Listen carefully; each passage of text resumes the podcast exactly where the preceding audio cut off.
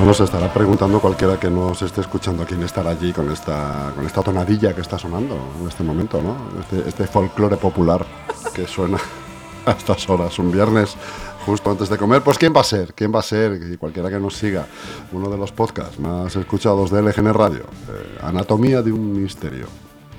Misteriosamente llevado por María García. Muy buenos días, María, ¿cómo Hola, estás? ¿qué tal? ¿Por qué casualmente entras en el estudio de LGN Radio y hace un frío aquí que pela? Porque vengo en demonia. Siempre. No es porque hace- no, no es porque tenemos el aire a 22 grados. Hombre, se agradece, se agradece. Sí, porque es un día caluroso hoy, ¿eh? Pero ¿qué día- pasa? Pero es que el domingo dan 33 grados. Ya, ya, claro. Pero ¿sabes lo mejor de todo? Que los supermercados han decidido poner los turrones. O sea, hay como una está, conspiración sí, que sí, quiere que sí, yo empiece a hacer una sí. purga que no queden ni las cucarachas. Calor, turrones. Sí, sí. Es curioso porque va a ser, yo seguramente iré este fin de semana a cualquier centro comercial de estos grandes eh, en chancletas y está todo puesto ya de Navidad. Claro, ¿eh? Es un poco, por supuesto, no lo dudes. es un poco chocante. Odio la Navidad. Mm, Pero es que odio más el calor, entonces. Y, y las pelis de Navidad que me dices, Bueno, hay algunas que están chulas. algunas que están bien, ¿no? La jungla de cristal, es una peli de Navidad, ¿eh? Sí, sí, es- está catalogada como una peli de Navidad, ¿eh? Bueno, En serio, ¿eh? Te lo, te lo digo en serio. los fantasmas atacan al jefe. Los o sea, fantasmas atacan al jefe. Ghostbusters también es, Bueno, es un clásico también por Navidad, lo ponen mucho. Sí, hay pelis que están bien. Sí. Eh, estas pelis de joder, Steve Martin es el actor, este de pelo blanco americano que hizo tantas pelis así de que Pero esas son de Navidad. sí, esas también sí, de estos que tienen muchos hijos, en unas casas Ah, enormes, entonces sí, les pasan claro, cosas que y decías, tal. ¿Cómo se llaman estas? Eh, ahí que son. Sí, son cómicas, digo, esas no son de Navidad, ¿no? Bueno, que Sí, pero bueno, las ponen ahí. Cuando no ponen de Navidad son de miedo. Es verdad que ahí hay un paréntesis, si te das cuenta. En cualquier plataforma, no plataformas porque la eliges tú, pero si no en una cadena normal no te ponen nunca una peli de miedo. ¿no? ¿Hay cadenas normales? No, Vale. ni las del baño. Tú fíjate que seguimos diciendo tira de la cadena y ya no hay Y cadena. ya no hay cadena, ya, de la es que como tirar. Twitter y X. ¿eh? Seguimos hablando de Twitter ya no se Oye, llama. que el día 6 de octubre estrenan El Exorcista. El- el- pero qué versión, la Una nueva que han hecho. que no Ah, una nueva. Sí, es verdad, ahora que lo dices, lo vi el otro día. No, es que te doy con... Lo vi el otro día en el cine, es Sí, verdad. Tiene buena Que- pinta. Sí. Pero como sí, sea sí. mala, me voy a enfadar. Porque voy. Bueno, no voy con muchas expectativas porque yo sé que como la primera del exorcista no va a ser. Pero bueno, que sea buena, por lo menos Pero que sea buena. yo lo que... eh, es verdad que el tráiler es muy cortito, Sí. si no recuerdo mal. Sí. Y, y lo que se ve es muy similar a lo que ya conocemos, que es una... Bueno, de hecho sale Chris McNeil, que es la que hace de la mamá de Regan en la peli. Bueno, veremos a ver. A ver qué pasa. ¿Cuándo la estrenan? El Eh, día no. 6. El 6 de octubre ya. Sí. Viernes que viene será. Sí. Bueno, te veo ahí, te veo, te Bueno. veo haciendo noche para conseguir entrada, ¿no? Sí. Bueno, esperaré a que pase en un par de semanas, siempre me espero. Sí. Porque es como algo muy esperado, va mucha gente. ¿Y Y qué te iba a decir? Tú, por ejemplo, ante un evento como este, antes de ir, lees las reseñas y No, tal, a no, ver qué no, opinas. no, Nada. no, no, Tú porque Tú no. quieres ir con el Claro, criterio en blanco. Eso es. No, Mejor, porque hay gente que te pone, ah, es una mierda, o gente que te pone, es estupendo. Bueno, pues no, voy y. Mejor. Sí, sí, sí.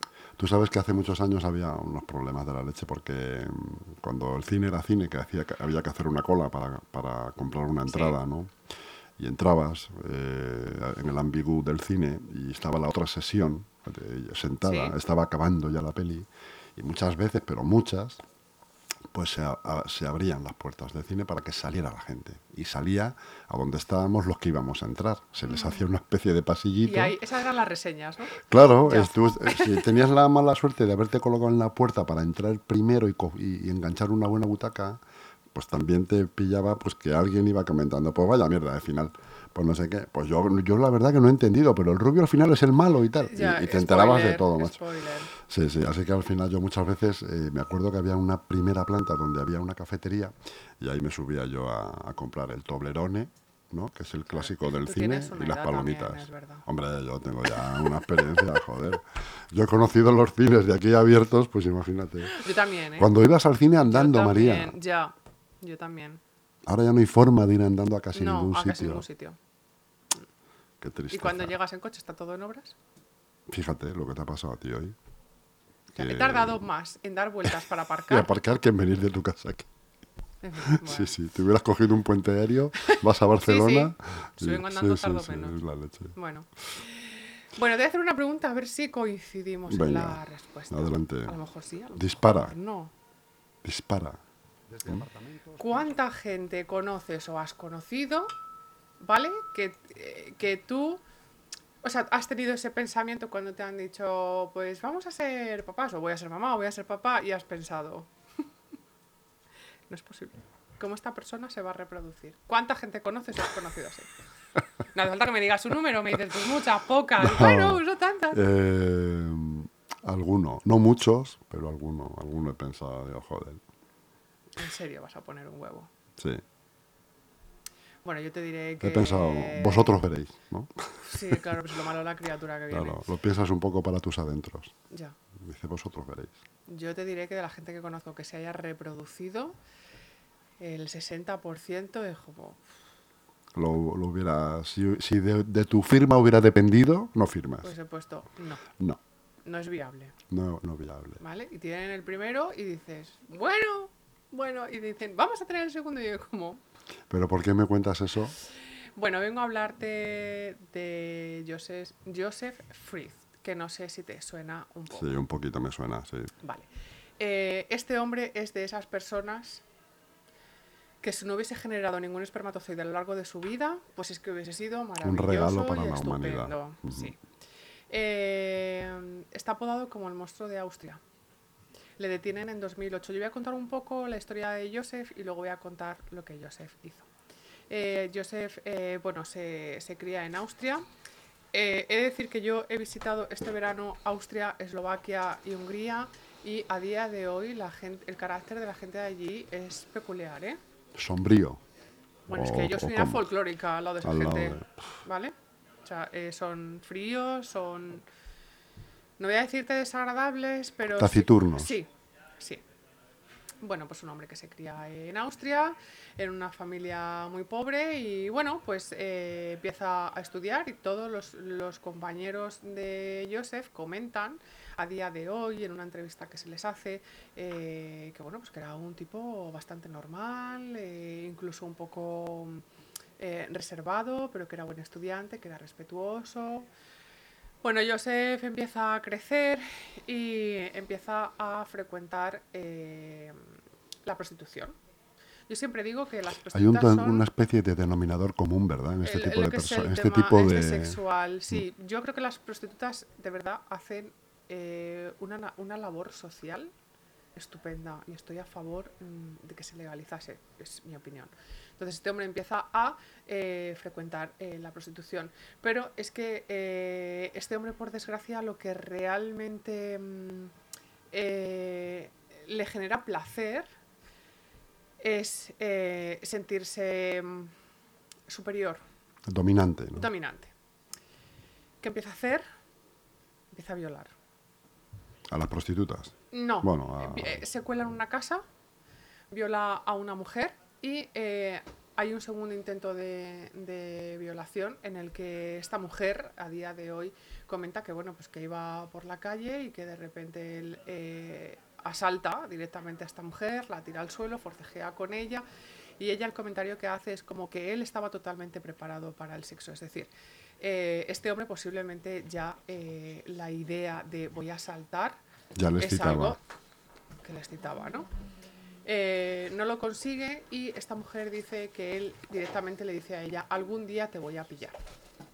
Bueno, este hombre conoce a, a su mujer y su mujer tiene un carácter bastante distinto a él.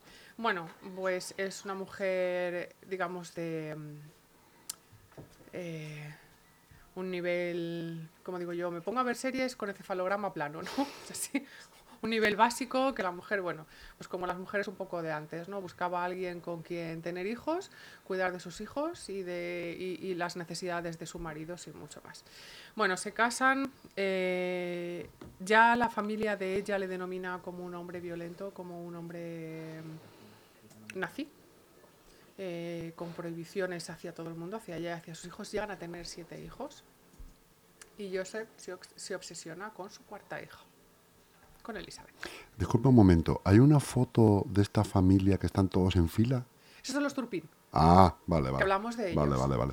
Que hablamos Que, de están, ellos. que son niñas también, o hay, o hay muchas Son niñas, niñas y van son como de, sí, de- van todos iguales. de mayor altura o a menor. Sí, sí, sí. sí. Bueno, vale, pues- pero estos son otros. Es- este es otro, sí. Eh, él se obsesiona con su cuarta hija.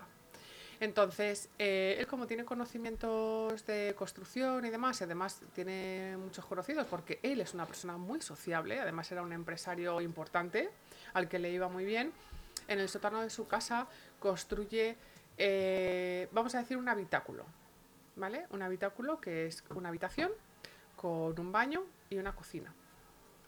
Eh, este hombre se obsesiona con su cuarta hija porque no es como la que la quiere controlar. No quiere que salga con amigas, no quiere que haga vida que no sea que él esté controlándola. Tanto es el punto que ella logra escapar a Viena y empieza a buscar trabajo con una amiga. Eh, pero bueno, al final en Viena es como que lo- la ve un amigo común del padre y al final el padre va por ella a Viena y se la vuelve a traer. Eh, un día estando en casa le dice Joseph a su hija, tienes que acompañarme al sótano porque tengo que como que cargar una cosa y solo no puedo, necesito que me acompañes. Eh, Elizabeth en ese momento tenía 19 años, acompaña a su padre a colocar ese mueble que él eh, le pide a ella y la encierra. Es un encierro que dura 24 años. Le encierran en un sótano. La encierran en un sótano, que es el sótano este que había preparado eh, anteriormente con lo que te digo, una habitación, o sea, una cama. Lo insonoriza todo, Bueno, eso es, imagino. Lo prepara todo prepara y aparte todo. tiene, mientras que, claro, porque tú pensarás, Jolín, está construyendo un habitáculo, tiene que haber golpes, tiene que haber taladros. Bueno, como este hombre era tan sumamente agresivo con su familia, pues tenía todo el mundo amedrentado en casa y les prohibió totalmente acercarse o bajar. Y efectivamente, el miedo es muy poderoso, entonces nadie se acercaba, nadie preguntaba y nadie entraba. Eh, encierra a su hija y bueno, la encierra durante 8.349 días, 24 años. Madre mía. ¿vale? La viola en más de 3.000 ocasiones. Eh, la tiene eh, atada a la cama y solo la desata para violarla. Él eh, en el juicio dice que él sabía perfectamente que lo que estaba haciendo a Elizabeth no le gustaba, pero es que a él sí. Tiene siete hijos. De esas tres mil y pico violaciones nacen siete hijos. Eh, claro, en un habitáculo, siete hijos más ella, eh, empieza a hacerse como un poco cruda, ¿no? La, la convivencia. Entonces, él obliga a la hija a escribir una carta en la que dice que ella se ha ido por su propio pie, que no la busquen, que está feliz, que está en una comunidad hippie y que ella está, bueno, pues que tiene hijos y que allí no los puede cuidar, entonces, pues que como os, Que mando a los hijos, entonces él de abajo sube a Los tres. sube. A tres de los hijos.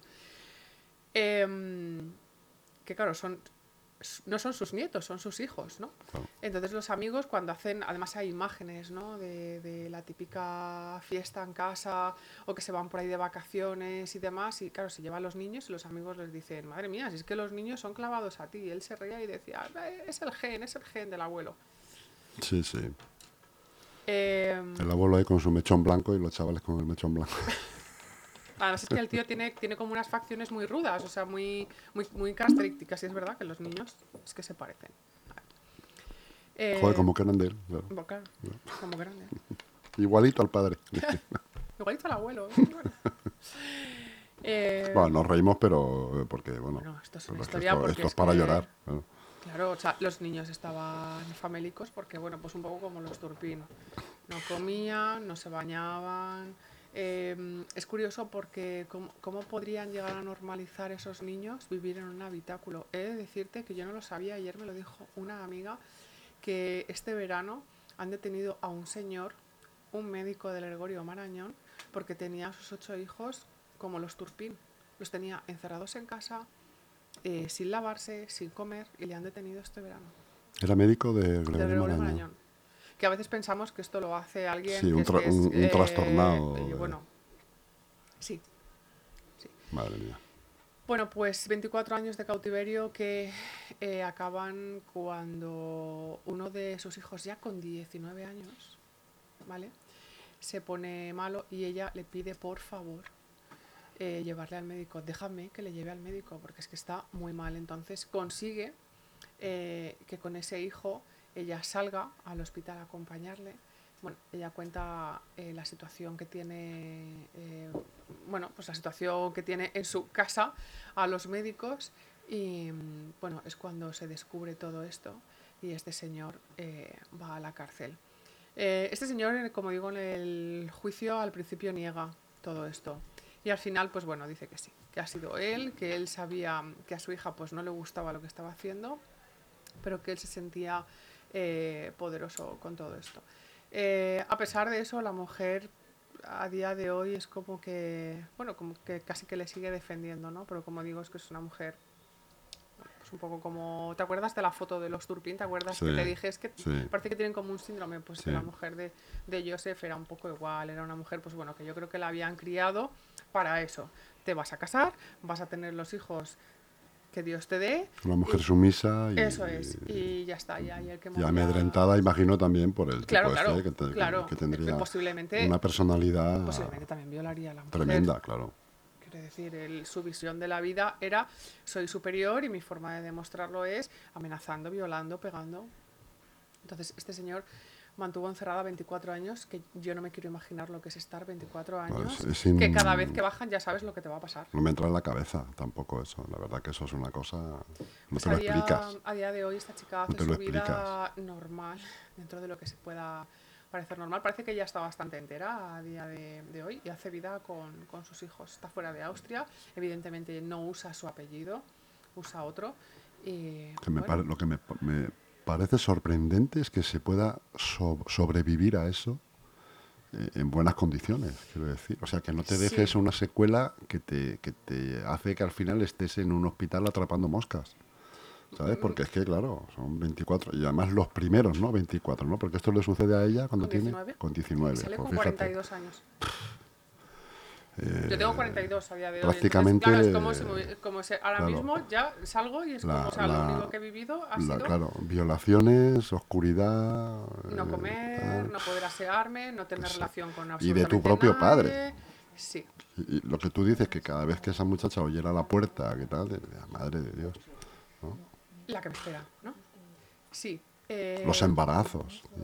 Claro, para claro, ir claro, ahí, ¿no? Eso es, los embarazos fueron a pelo, o sea, Para ir imagínate, ahí. Claro, paría abajo, no tenía asistencia médica. O sea, es terrible, es Sí, terrible. Y que sí. se sobreviva a eso, bueno, pues es como... La verdad que... Es un ejemplo, hay- ¿no? De- sí, sí, de- fortaleza de- de resiliencia mental. y de... Hay un dicho por ahí, ¿no? Que dicen, oye, que no te manden, ¿no? Eh, que no te manden lo que puedas aguantar, Sí, ¿no? Que el cielo no te mande lo que, pu- Lo que puedas puedas aguantar, porque claro, el ser humano puede aguantar, pues solamente con pensar en el tema este del holocausto y todo esto, ¿no? bueno, he estado también allí. ¿Has perdón. visto un campo? He visto la Casa del Terror, que está en Budapest. Eh, la Casa del Terror es un sitio eh, que conservan lo que es la parte de abajo, digamos que era la zona de castigo, celdas y demás. Eh, y la parte de arriba es como un museo interactivo, con vídeos. Te- Tengo una imagen, o sea, vi muchas barbaridades, pero tengo una imagen de un campo de concentración en un vídeo que no es, no es algo que hayan como hecho ahora para que tú vieses lo que pasaba entonces, no, es un vídeo grabado, o sea, la imagen de entonces, ¿no? De hecho, la, ima- la imagen es, es mala, es bastante mala, pero se ve perfectamente. Es eh, en- como en un descampado, eh, un montón de cadáveres absolutamente caquéxicos eh, de un campo de concentración y se ve perfectamente como mm, una excavadora, o sea, mete la pala Va- Iba Los cogiendo los coge. cuerpos y los tira pues a un agujero a una fosa común, común, ¿no? ¿no? La parte de abajo es terrorífica, no puede tener mejor nombre, la casa del terror, porque mm, bueno, yo cuando vi esa imagen me eché directamente las manos a la cara, hice así, ¿no? Como el gesto de "Es- es que no me puedo creer que se puede tener en la cabeza, pues como Joseph, ¿no? ¿Qué, se te pasa por la cabeza para, mm, para hacer algo así? La parte de abajo eran celdas de castigo. No eran solo celdas eh, donde te encerraban y te daban de comer una vez al día o no, sino que había celdas que estaban pensadas para, para que murieses. O sea, ahí tienes que morir de locura directamente. Eran celdas donde, eh, bueno, pues a día de hoy ni tú ni yo cabemos bien, porque claro, yo te estoy hablando de presos mm, que es que a lo mejor un hombre adulto pesaba 40 kilos Claro. o 45 kilos. Entonces, había celdas exclusivas donde cabían justo, ¿vale? Eh, no, te- no les dejaban apoyarse en la pared y les obligaban a pegar la nariz contra una de las paredes. Y te vas a quedar ahí hasta que yo te diga. Pero cuando abrían esas celdas, habían muerto. Madre De mía. inanición, Claro, no bebían, no comían. Y, o sea, tú imagínate, ese sitio es totalmente espeluznante. O sea, yo cuando entré me dio un dolor de cabeza porque es que ha habido haber tanto sufrimiento. O sea, tiene, o sea allí, había mogollón de energía porque tiene que haber todavía tanta gente encerrada allí. O sea, mm, de verdad, yo invito a todo el mundo que apoye el fascismo de una manera u otra, que vaya allí, porque de verdad es que no tiene ni idea de, de la ideología que está apoyando. O sea, es que esa gente hizo una auténtica barbaridad y el problema, mira, te decía, allí la gente es muy fría. Joder, no me extraña, chus. Primero llegan los nazis alemanes, a los cuales les abren la puerta desde dentro, los nazis húngaros. Cuando los nazis alemanes se van, Bien los rusos, ¿no? Sí, eh, los rusos, pero también hay un partido nazi húngaro, que es el de la eh, cruz flechada, que si los nazis, o sea, si tú no ibas a misa, los nazis iban a buscarte a casa por hereje y te mataban. Pues luego estaba el de la, el de la cruz flechada, que prohíbe ir a misa. Y si veía a alguien rezar o ir a misa, te encerraban en un campo de concentración o te encerraban en la cárcel. por- o sea, es que ha sido represión total. Ahora está la ultraderecha Ya, para que ya- veas que... pero bueno, aún así es un paseo, quiero decir. Ya, ya, ya, ya. En, en- en Hungría tenían, en los, en- cuando acaba la Segunda Guerra Mundial, se abren academias para aprender a sonreír. Claro, no, no me extraña. Te digo lo de Rusia porque cuando, cuando, se, cuando se acabó con el, con, con el nazismo, gracias también, hay que decirlo, a los rusos, Los eh, los rusos venían con lo suyo también. O sea, no, no venían a rescatar. Desde luego, Era violar, matanzas, es que esas son también las purgas. guerras. Claro. Eh, O sea, cuando vemos lo de Hungría y vemos los bombardeos, pues sí, qué barbaridad. Pero es que ¿sabes lo que es una barbaridad? Que un eh, mm, militar ruso entre en una casa y empiece por la abuela, la madre, la otra niña, la, o sea, mm, de verdad, o sea, es que mm, no hay que... Es que, que a día de hoy nos estemos peleando Mm. por trozos de tierra. En fin, María, parece que no aprendemos. Bueno, Parece que no aprendemos. moraleja de hoy, que hasta para tus padres tienes que tener suerte. Sí, que que tener Sí, suerte sí, sí, en esta vida. Yo, te- yo tengo un dicho que lo tenía mi padre también, que era, hasta para ser perro hay que tener suerte. Efectivamente. Hay que, yo, ¿Eh? Porque te toca un dueño mucho de estos que te- Mola ser perro en casa buena. Sí. Y es verdad. Así que hasta para eso. María, pues un, un viernes más nos has dado la comida. ¿eh? Te vamos a... Se acerca Halloween. Se acerca Halloween, ¿eh? Programa especial. Programa especial con calabaza incluida. me la traeré. Un abrazo muy grande, María. Igualmente, chus. Te espero pronto. Sí.